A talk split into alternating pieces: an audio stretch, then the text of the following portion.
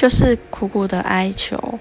然后有两天，第一天是我去他们家火锅店外面等他，快两三个小时，因为那时候是中场休息，然后又下着大雨，然后我就这样等他。另外一天也是等他，只是在他们家外面等他。